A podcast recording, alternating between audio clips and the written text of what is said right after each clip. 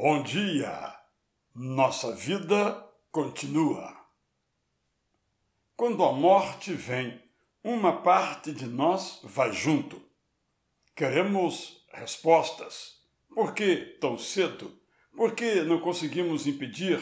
Como viveremos agora? Nesses dias, devemos permitir que um olhar amigo ou um ombro compassivo nos abrace. Nessas horas, devemos ouvir Deus nos dizendo que a morte não é absoluta, porque a vida continua. A morte será vencida.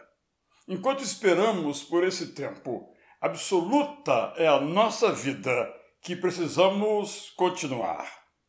Diante da morte temporariamente vitoriosa, devemos chorar. Chorar a morte é a melhor forma de diminuí-la. Chorar é sábio. Quem chora pode ser consolado. Enquanto choramos, devemos refletir sobre a vida que temos vivido. Precisamos correr tanto como se vivêssemos apenas para obter dinheiro? Temos vivido segundo valores dignos ou temos nos deixado corromper? Temos nos importado e sofrido com as necessidades dos outros? Temos cuidado do nosso corpo? O que temos feito com o convite à graça que nos chega da cruz?